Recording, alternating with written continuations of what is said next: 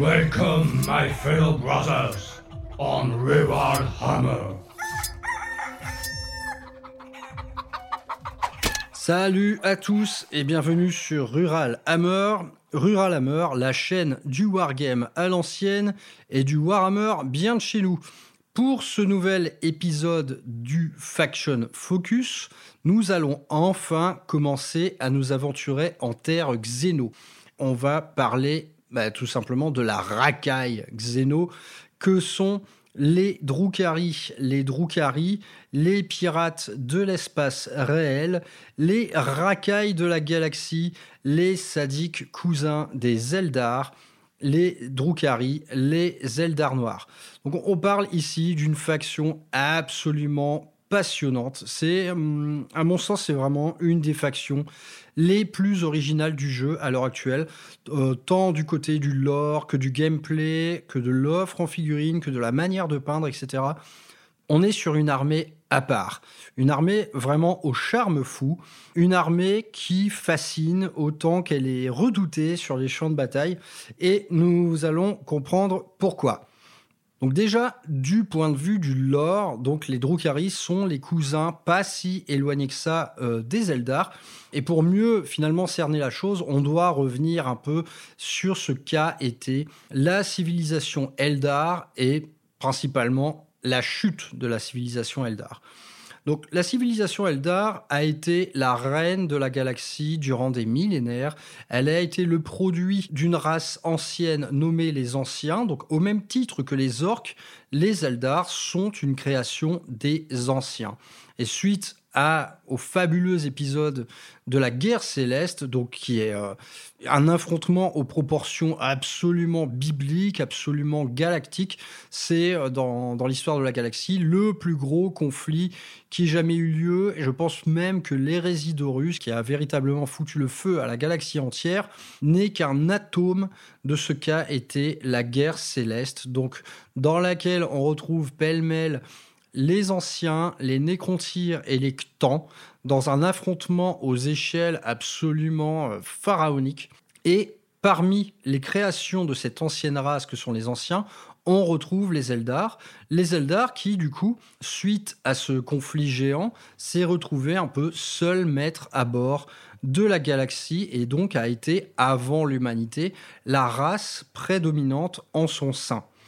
Cette civilisation Eldar, elle a poussé jadis tellement loin les technologies avancées qu'elle s'est vue offerte finalement une vie épargnée par l'effort, épargnée par le danger, épargnée par le risque, par la guerre. Les affrontements se gagnaient automatiquement de par leur puissance d'armement, leur faculté psychique leur euh, donnait des, des dons divinatoires, donc ils prédisaient l'avenir, si vous voulez. La race Eldar était sur un long fleuve tranquille et du coup a trouvé tout le temps nécessaire pour euh, un peu changer d'orientation, une orientation qui allait euh, du côté de la quête du plaisir personnel, de la quête de l'extase.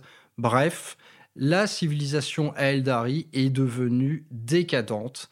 Décadente au point que les millénaires faisant, on est arrivé vers des strates de décadence, de violence qui allaient de plus en plus loin, à tel point que finalement la quête du plaisir s'est achevée dans le meurtre, dans l'orgie, dans la sauvagerie organisée, la civilisation Eldar était parfaitement déviante.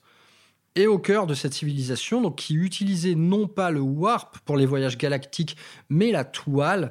La toile, c'est un réseau qui se situe entre l'immatérium et le monde matériel. Donc c'est vraiment euh, pur produit Eldar. Ils se déplacent dans la galaxie à travers la toile, ce qui leur permet en fait de popper d'un endroit de la galaxie à un autre en une fraction de seconde en s'épargnant les voyages à travers le warp et donc tous les dangers qui y sont associés.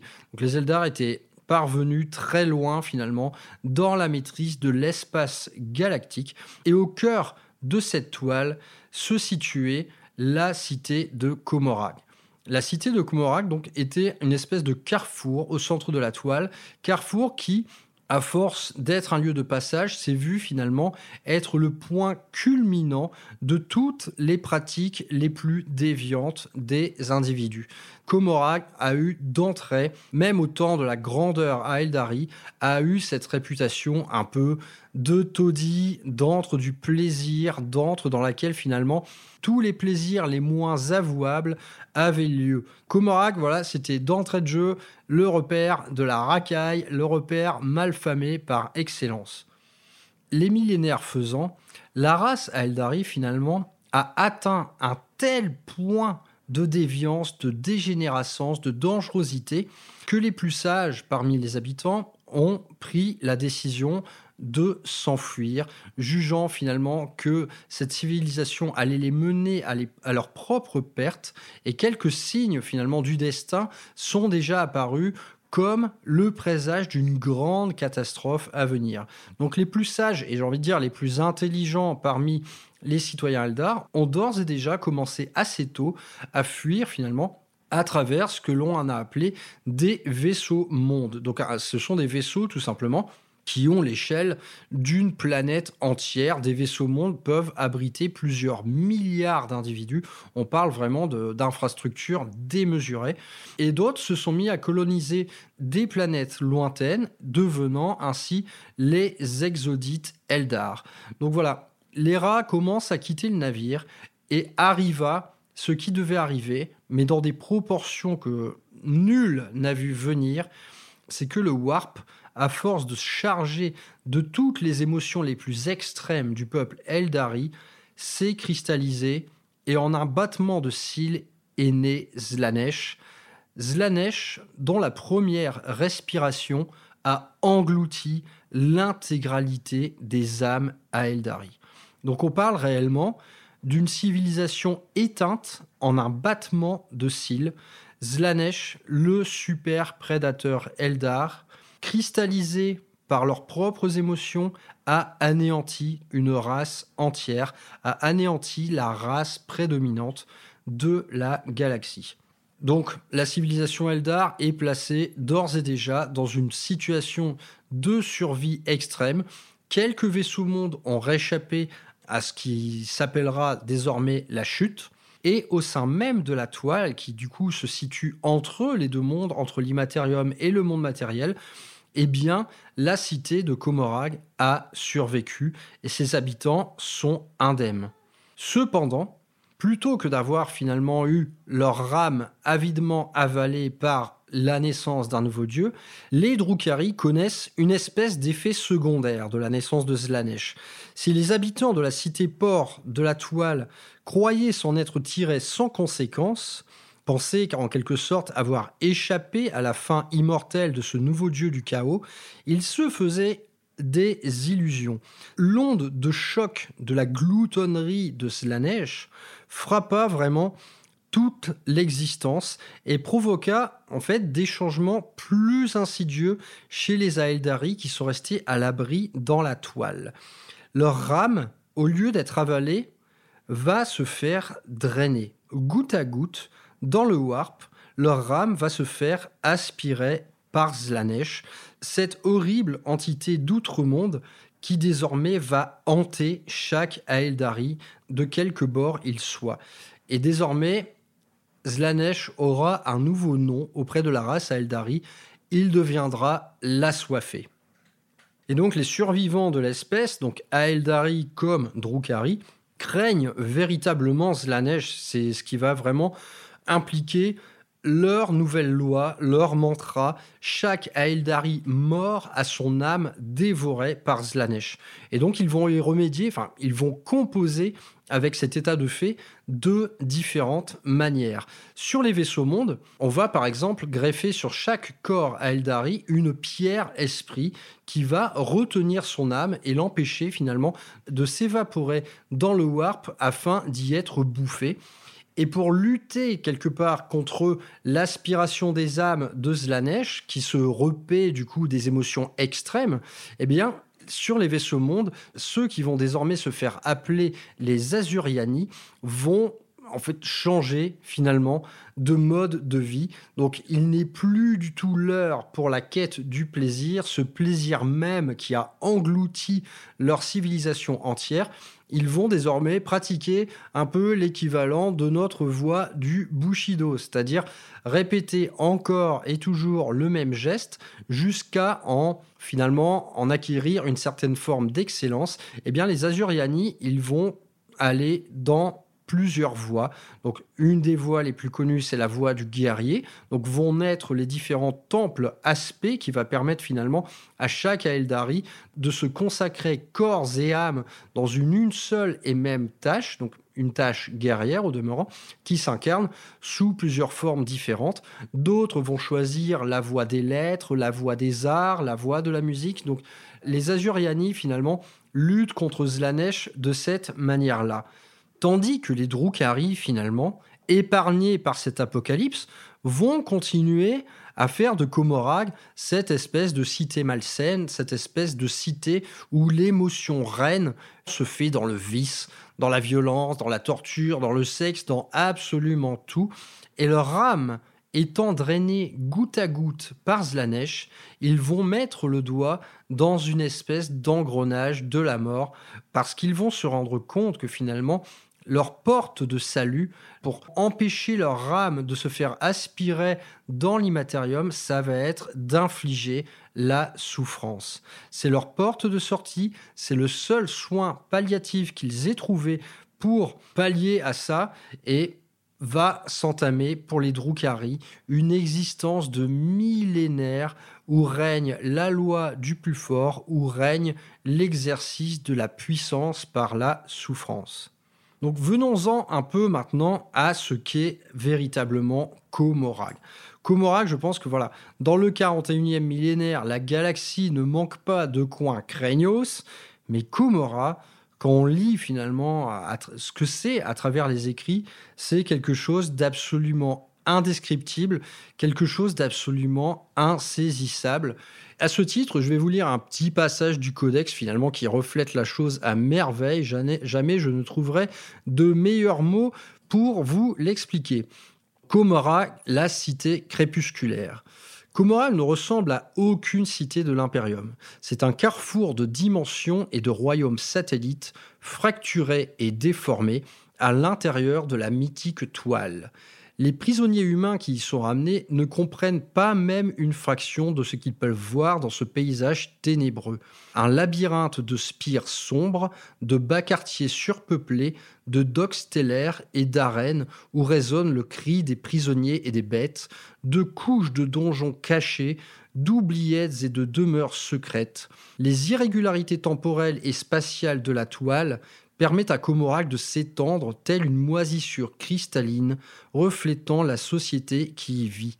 Des factions puissantes et astucieuses se battent pour la prééminence dans un royaume où la piraterie, le meurtre, l'intrigue et la trahison sont la routine. Seuls les forts survivent à Comorag et les Drukhari ont eu des millénaires pour écrémer les faibles. Donc voilà, je pense que ça en dit long. On est véritablement sur un paysage qui est difficilement retranscriptible avec de simples mots. On parle de spires montagneuses en guise d'immeubles, on parle de halls ostentatoires qui sont euh, les lieux où finalement procrée l'élite Drukhari. On parle de docks grands comme des lunes, des demeures de seigneurs avec une architecture absolument euh, indescriptible, faite de pics rocheux et les fondations de la cité en elle-même euh, sont vraiment un bourbier de taudis, d'impasses et de coupe-gorge où finalement, euh, dans ces bas-fonds, eh bien, règnent, ce sont, ce sont un peu les retraites abjectes des arcanologistes et des artisans de la chair. Donc Comorac, vraiment, est un paysage incroyable. Et de plus qui est mais, qui est vaste mais comme l'enfer on, on, peut pas on peut absolument pas faire le tour de Comoral c'est une dimension changeante. C'est une dimension qui finalement est épargnée à la fois par les règles du matériel et les règles de l'immatérium. Donc c'est vraiment un domaine où tout est possible. Et c'est un c'est un lieu vraiment incroyable. Et donc au sein finalement de cette cité crépusculaire, de cette cité maudite, eh bien la, société Drukhari prend plusieurs formes. Donc on parle ici d'une société où, comme je l'ai dit, seuls les plus forts survivent. Donc les millénaires faisant, finalement, euh, le faible, eh bien, il n'existe plus. Tout est une histoire de force, de puissance et de domination. Et donc, dans, dans l'organisation finalement sociale euh, de la cité crépusculaire, eh bien, imaginez, euh, vous savez, les grandes sagas mafieuses siciliennes qui parlent voilà, de, de trahison familiale, d'accès au pouvoir, etc eh bien, multipliez la chose par 10 millions et vous avez un aperçu de ce qu'est l'exercice du pouvoir à Comorag. C'est vraiment, on est dans la grande tradition mafieuse où, euh, où chaque signature de document peut finir sur un assassinat. L'accès au pouvoir euh, de ce qui est désormais le grand maître de Comorag, Asdrubal Vect, c'est une énorme saga mafieuse. C'est vraiment une succession de coups dans le dos, de prises de pouvoir, de putsch politique. Je ne vais pas venir en détail là-dessus, mais si vous êtes curieux de ça, lisez ce qui est euh, l'accès à l'histoire de la prise de pouvoir d'Asdrubal Helvecht. C'est absolument passionnant. Et donc cette civilisation, cette société de Comorag, elle s'articule autour de trois grands axes. Donc naturellement, euh, les citoyens Drukhari choisissent bien souvent la voie de la guerre et donc euh, correspondent avec des cabales. Donc les cabales de Comorac, ce sont des sociétés guerrières. C'est un peu quelque part des grandes familles de nobles euh, dont chacune finalement se dispute le pouvoir donc, et dont la plus puissante est finalement la cabale du cœur noir d'Asdrubal Vect. Donc cette société en cabale, c'est tout simplement l'incarnation de la guerre de clans. Donc ces cabales vivent du pillage de l'espace réel, c'est-à-dire que voilà, ils sortent de la toile pour aller faire de la piraterie dans la galaxie, ramener des esclaves, faire c'est même une race qui fait beaucoup de commerce, notamment avec euh, d'autres espèces, en premier lieu les Aldari bien sûr. Mais donc ces cabales, eh finalement, c'est un bousculement d'ordre et d'anarchie et de guerre, soit des guerres intestines pour la, pour la conquête du pouvoir au sein même de Comorag, soit des guerres à l'extérieur qui permettent de ramener esclaves, richesses et d'accroître ainsi son prestige. Donc ça, on est vraiment sur la composante guerrière euh, de la société de Comorag. Ensuite, eh bien, on a la partie de la société qui est plus dédiée au divertissement. Et là, on va aller vers les cultes, donc les cultes sérastes. Les cultes sérastes se, découpent tout simplement en arènes, en arènes de combattants, dont finalement le principal leitmotiv, c'est d'offrir un spectacle à la hauteur des attentes sadiques du peuple de Comorac. Donc, la chose s'incarne principalement bah, en des arènes, donc des arènes de gladiateurs et de gladiatrices qui offrent à la société euh, de Comorac, donc principalement ses élites, un spectacle de haut niveau en termes de douleur, de violence, de souffrance. Donc ces cultes euh, peuvent devenir au sein de Comorac ben, il y a des factions très puissantes qui vont même pouvoir disputer parfois le pouvoir avec les cabales et qui vont également parfois sortir de la toile pour aller bah, guerroyer ailleurs et ramener des prisonniers, des esclaves, voire des apprentis guerriers pour en fait nourrir leur spectacle infâme. Et dernière grande composante de la société, ce sont, et là, là, là vraiment, on, parle d'un des trucs les plus dégueulasses euh, de l'univers du 40e millénaire, ce sont les coteries démoncus, donc les artisans de la chair, les ingénieurs de la douleur. Et ben là, on parle vraiment ah, de quelque chose d'absolument infâme. Donc les coteries des Moncules ont plusieurs fonctions au sein de la société de Comorag. Elles sont déjà en charge des naissances, parce que très très peu de euh, citoyens Drukhari naissent par voie naturelle. Ils naissent tous par des espèces de procédés symbiotiques et génétiques souvent infâmes, et les quelques rares naissant par voie naturelle sont souvent issus de la noblesse ou de l'aristocratie et deviennent ce qu'on appelle des trueborn ou simplement des premiers-nés. Donc les coteries d'émoncules sont responsables de ça. Elles sont également responsables eh bien, des sévices. Ce sont les artisans de la torture. Donc euh, on parle même pas d'interrogatoire pour avoir des informations. Non, non. Eux, ils font ça pour le plaisir. Ils créent des espèces d'hybrides, moitié humanoïdes, moitié euh, difformes, moitié mutants. Donc, ils sont des artisans de ça. Ils sont les artisans de la vie à Comorag, mais une vie qui s'incarne au travers de monstruosités absolument incroyables, telles les Gorgones, les Talos, les Chronos, etc. Donc, les émoncules sont finalement la part scientifique mécanique, ils sont tout simplement l'ingénierie de la souffrance de Comorag. Donc, le décor est planté. Suite à ça, naturellement, au sein de la société, vous avez d'autres choses. Vous avez toute une partie qui va vers le mercenariat. Donc, on appelle ça euh, les lames à louer, donc qui inclut les temples incubes, qui sont une espèce de, cousins ténébreux des temples aspect Eldar. Donc l'incube, au sein de la société Drukhari, euh, il œuvre uniquement pour la guerre. Donc lui, il est vraiment dans cette facette-là, tel, euh, Tel un guerrier aspect Azuriani, il se concentre uniquement sur la guerre, mais une guerre qui naturellement va être pétrie euh, bah, des ambitions Drukari. C'est-à-dire que ce ne sont pas simplement des guerriers, ce sont des bourreaux, des exécuteurs, ce sont des espèces de pain masters. Ils se battent pour infliger le maximum de souffrance possible parce que eux aussi, c'est leur cam, c'est comme ça qu'ils se sentent exister, c'est comme ça qu'ils semblent finalement euh, aspirer leur âme vers le haut pour qu'elle échappe au contrôle de Zlanesh. Donc on va passer voilà sur toute la partie mercenaire. Il y a beaucoup d'autres euh, d'autres castes finalement. Il y a à la fois les fléaux, il y a les mandragores qui sont des espèces de, créatures nocturnes. Il y a beaucoup de choses à dire. Mais donc la société de Comorag, à travers ses trois composantes principales, eh bien c'est ainsi qu'elle va s'incarner sur le champ de bataille. C'est-à-dire qu'une armée Drukhari ce n'est pas une simple armée. C'est une armée qui va pouvoir regrouper toutes les strates de la société de Comorag en une seule et unique faction. Mais en fait, il n'y a pas de règle.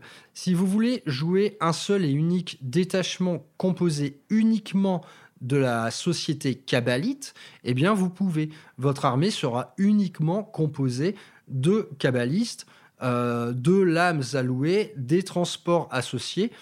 Deuxième exemple, vous pouvez jouer uniquement un culte séraste, donc une armée qui sera composée uniquement de sérastes, de transports, de gladiateurs et des petites unités annexes qui sont les leurs, c'est-à-dire les, les rivers, les élions, une armée entièrement composée de cultes.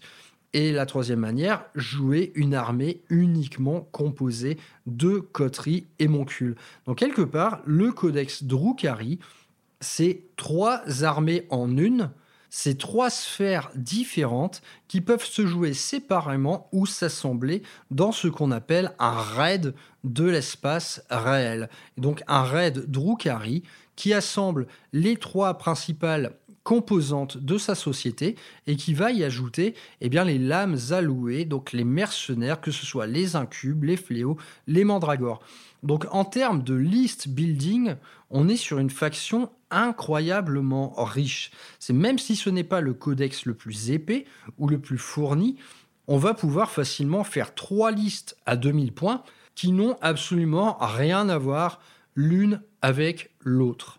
Donc naturellement, en termes de gameplay, le plus intéressant à jouer, c'est le raid de l'espace réel, c'est-à-dire qui absorbe les trois composantes de la société, mais rien ne vous interdit de jouer uniquement cabale, uniquement culte, uniquement coterie et moncule.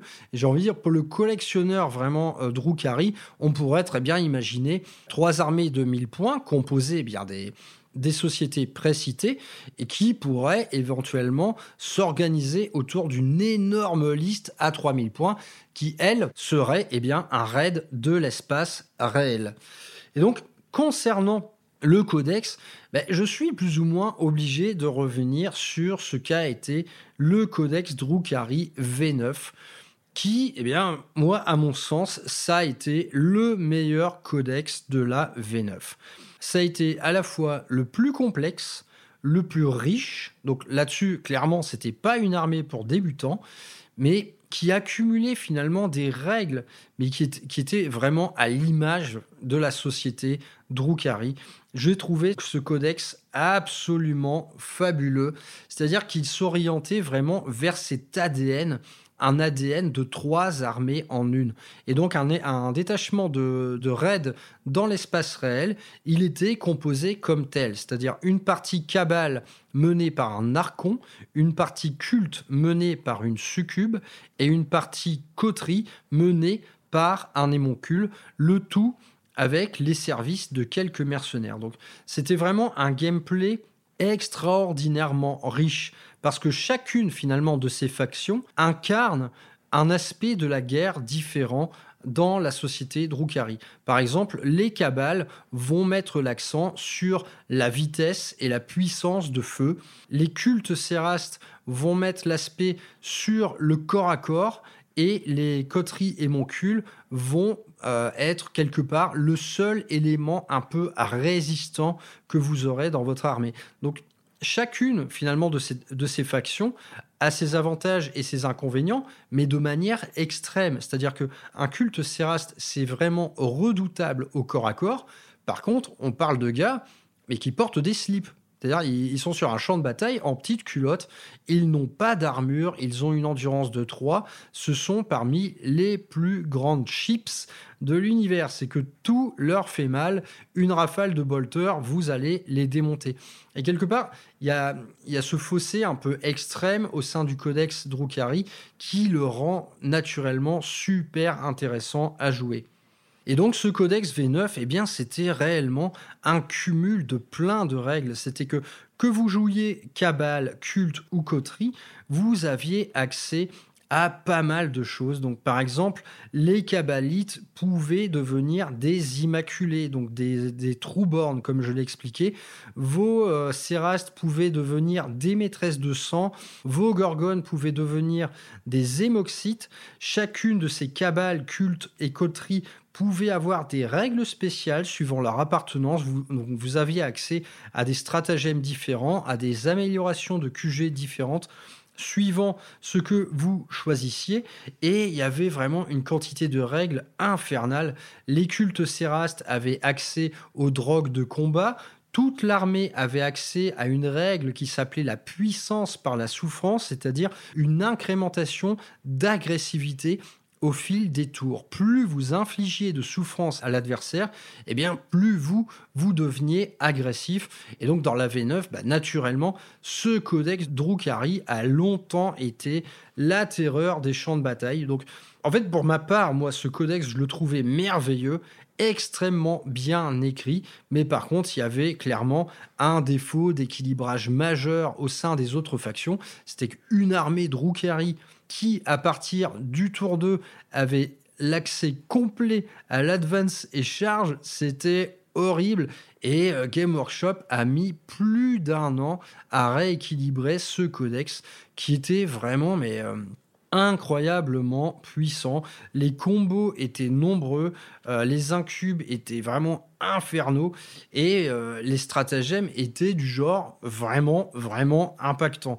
Il y avait voilà et puis quand, quand vous infligez à votre adversaire des trucs horribles genre advance et charge, euh, fight last, il y avait même deux trois ignorants invus qui traînaient, c'était infernal. le codex était beaucoup trop fort mais néanmoins, euh, dans sa mécanique de jeu, dans son gameplay, pour moi, c'était vraiment la grande réussite de la V9. Ce codex, une fois le rééquilibrage enfin digéré a été incroyablement fun à jouer et la manière même d'assembler une armée, donc euh, sous la forme d'un détachement de bataillons de raids dans l'espace réel, était passionnante parce que vous étiez obligé de prendre trois QG, donc un de chaque euh, faction, puis d'articuler finalement vos troupes et vos élites autour de ça.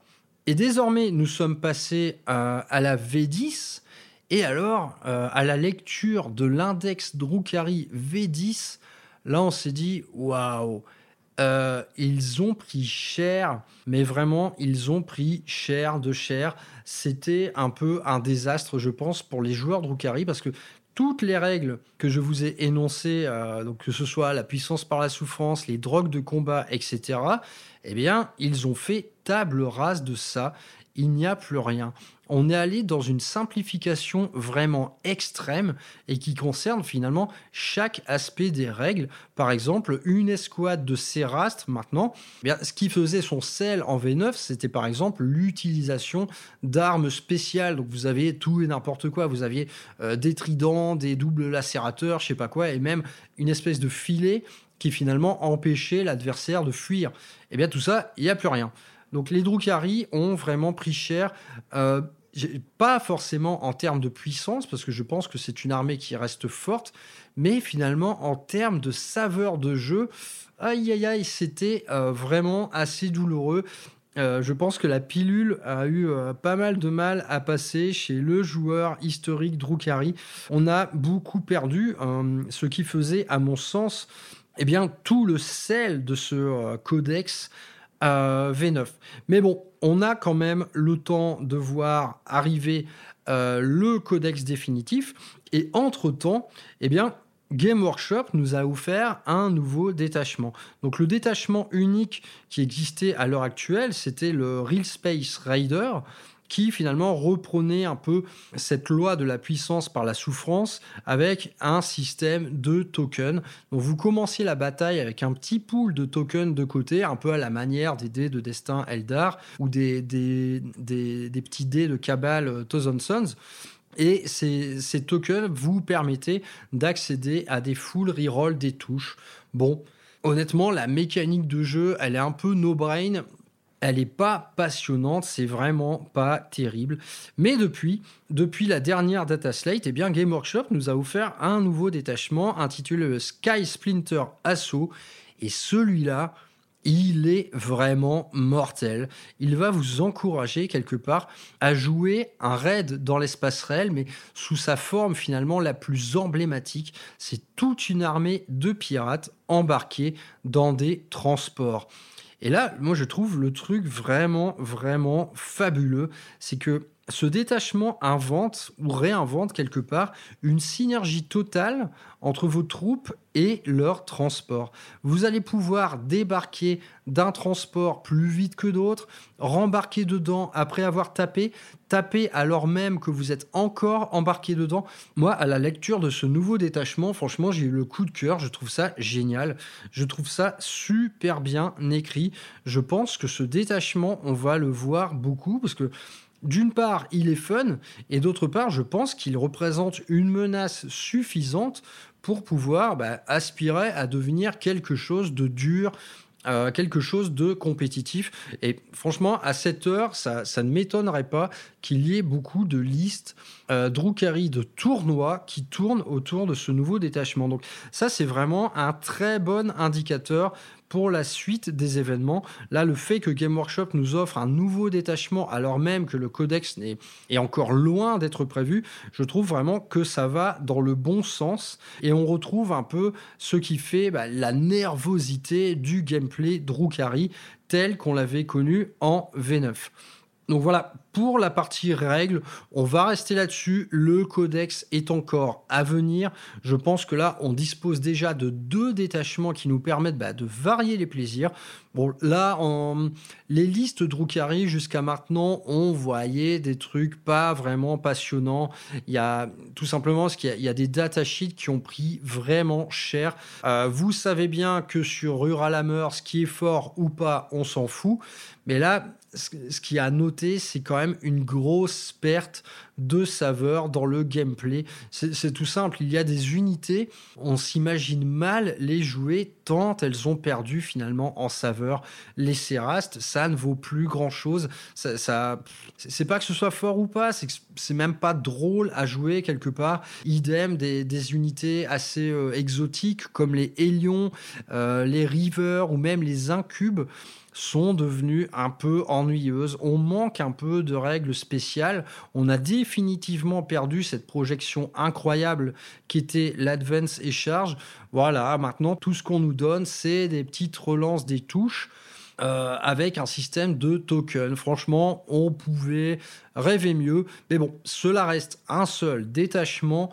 Peut-être que les autres seront, à mon avis, bien plus cool et on pourrait euh, se prendre à rêver, par exemple, dans le futur codex, d'avoir des détachements vraiment liés à une strate de la société de Comorac en particulier. Donc moi, j'aimerais beaucoup voir un détachement full culte, un détachement full cabale, un détachement full coterie. C'est ce qui peut être, à mon sens, le plus intéressant. Et on garderait, bah, par exemple, les détachements euh, Sky Splinter Assault pour jouer un raid dans l'espace réel. Donc vraiment, toutes les pistes finalement sont bonnes à prendre. Je pense, voilà, Game Workshop devrait nous faire du bon boulot euh, pour le codex et pour garder finalement l'originalité de cette faction-là qui ne se joue vraiment pas comme les autres. Alors on va parler un peu maintenant ben, figurines. Et donc les Drukhari ou jadis les Eldar noirs, eh bien ils sont nés durant la V3. Donc la nouvelle boîte Warhammer 40 000 V3 nous proposait cette nouvelle faction Xeno, donc à l'époque intitulée Eldar noir. Et donc on a eu toute une nouvelle armée créée à l'occasion. Et cette armée, honnêtement, à l'époque, elle avait marqué son temps. C'est-à-dire qu'elle elle inaugurait finalement un design euh, très acéré, très effilé, qu'on avait assez peu vu jusqu'à maintenant dans l'univers de Warhammer 40 000 qui regroupait un peu plus de, gros bonhommes, si vous voulez.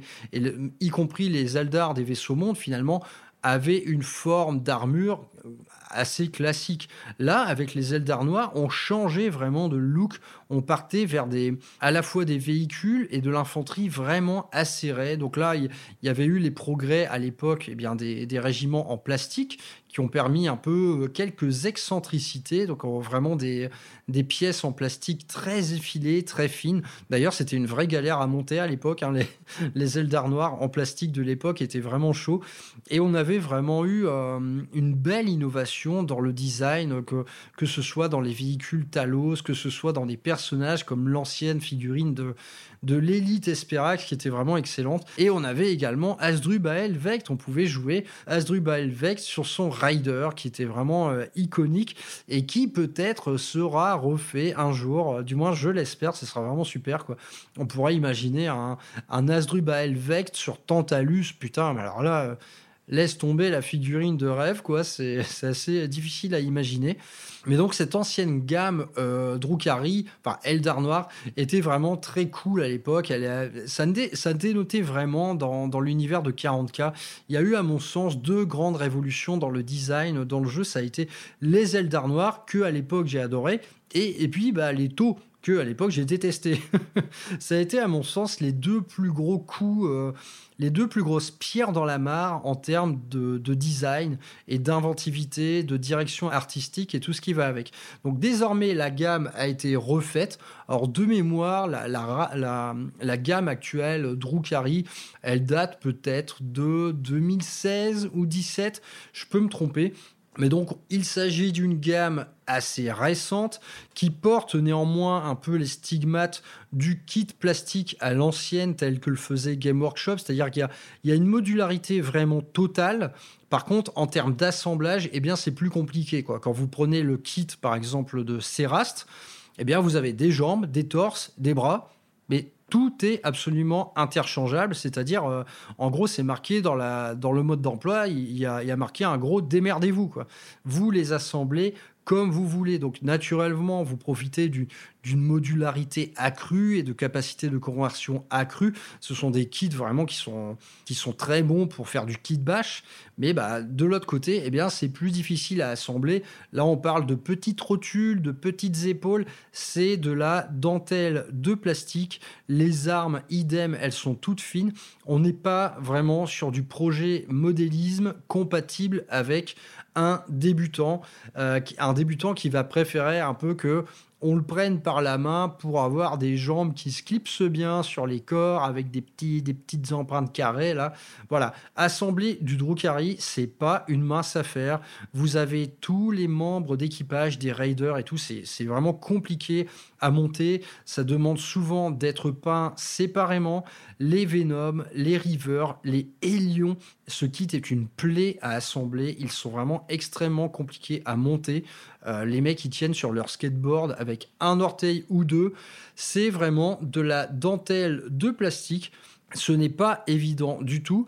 Et bah, le bilan sera le même pour la peinture. On parle vraiment de quelque chose d'assez difficile à peindre. Il y a beaucoup de peau nue, il y a beaucoup de détails, il y a beaucoup de bijoux, il y a beaucoup de pierres.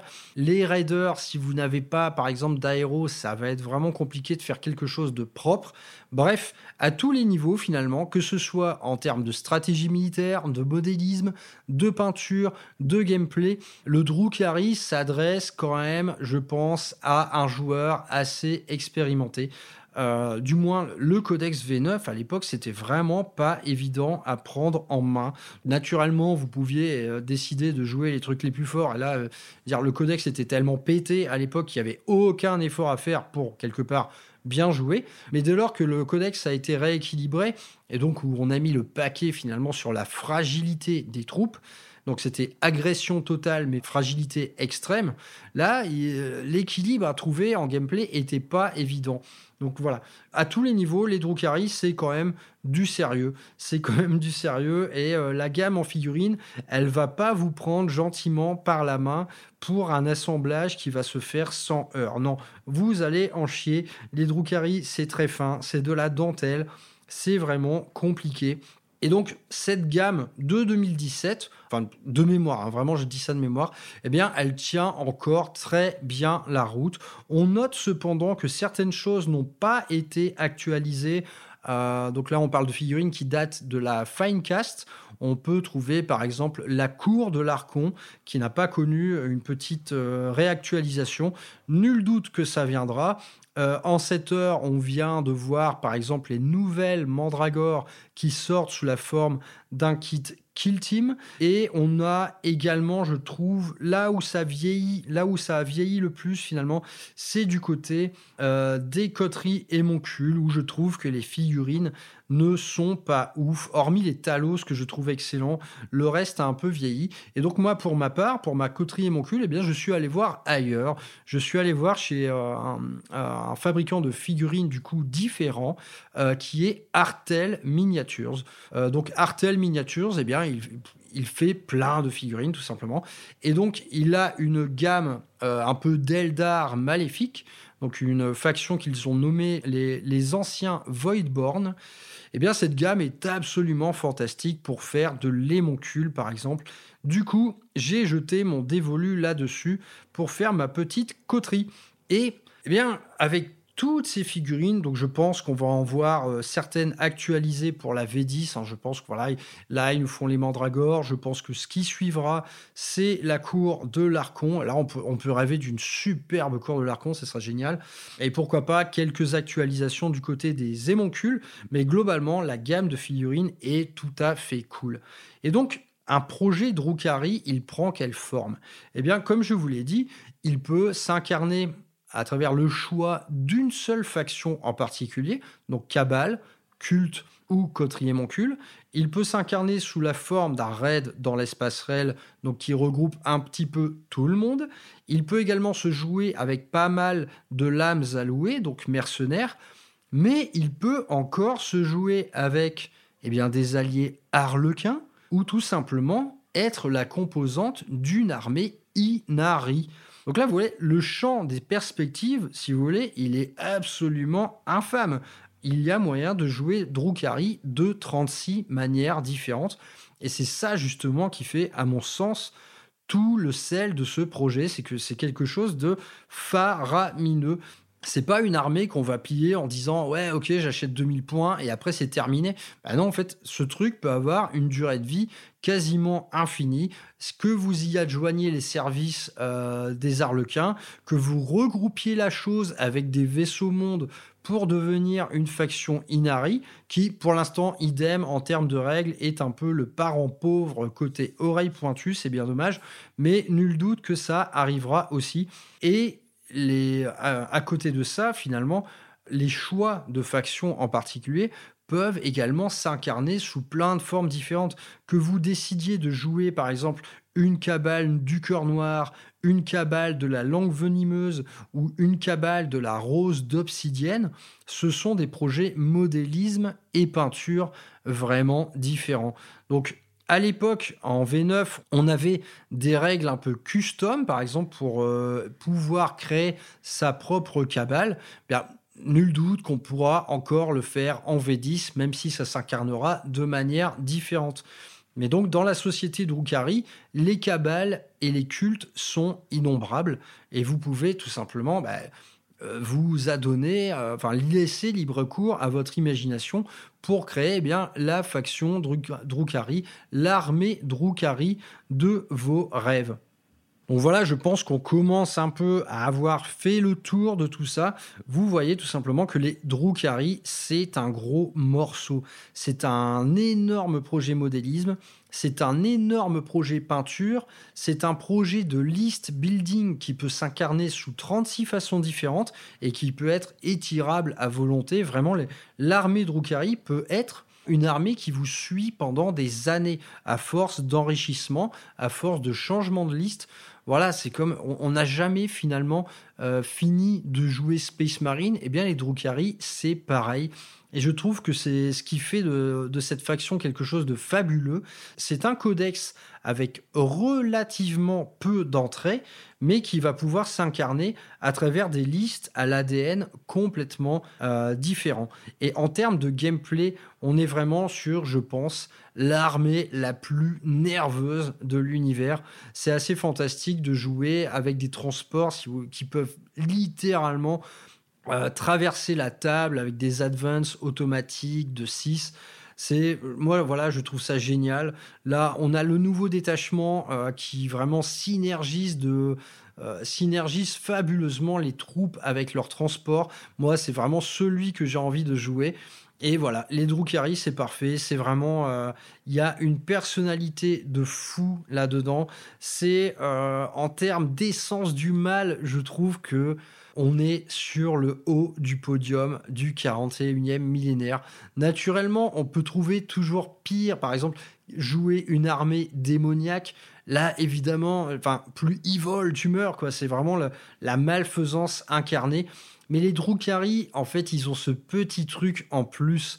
Ils sont des Eldar, donc ils sont une, une race capable de raffinement. Et là, finalement, où les, cousins des vaisseaux mondes usent de ce raffinement dans les arts et dans la voix du guerrier, eh bien les Drukhari usent de raffinement dans la douleur. Et c'est ce qui les rend véritablement dérangeants, c'est ce qui les rend véritablement uniques, c'est que on a ce raffinement dans la violence. Je pense que c'est voilà, le raffinement dans la violence, je pense que c'est ce qui définit le mieux euh, les Drukhari qui s'incarnent vraiment au sein d'unités hyper charismatiques. Enfin, voilà, vous allez pouvoir jouer des, grotesques qui sont des espèces de d'énormes amas de chair putride, un peu biomécanisés, euh, remplis de fluides empoisonnés.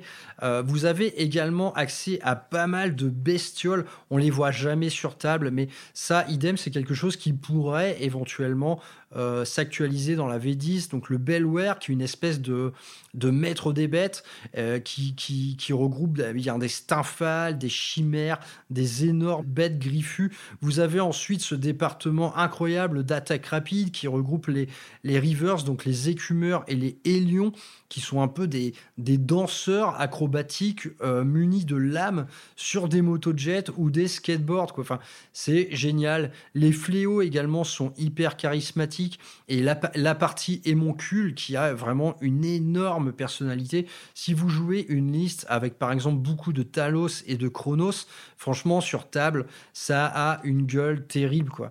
Et idem, les Drukhari, à mon sens, sont les rois des transports. Je trouve qu'ils ont vraiment, pour moi, ils ont les meilleurs transports du jeu. Certes, ils sont fragiles, mais ils, vous offrent des règles absolument délirantes. Quoi. Que ce soit le Venom ou le Saccageur, ce sont des transports qui ont une grosse puissance de feu, une grosse rapidité et qui synergisent super bien avec vos troupes embarquées, qui va les rendre encore plus agressives. Donc, il y a 30 000 façons de jouer Drukhari. Actuellement, dans euh, principalement, j'ai envie de dire, dans, les milieux durs, on voit des listes Drukhari, mais justement qui ont perdu, euh, je trouve, cet ADN incroyable de, de raid dans l'espace réel. Là, vous allez affronter des listes où en face, il y a 25 lances de ténèbres. Enfin, là, contre ça, si vous voulez, ça sert à rien de sortir un Dreadnought. Il va se faire atomiser en une seule phase de tir.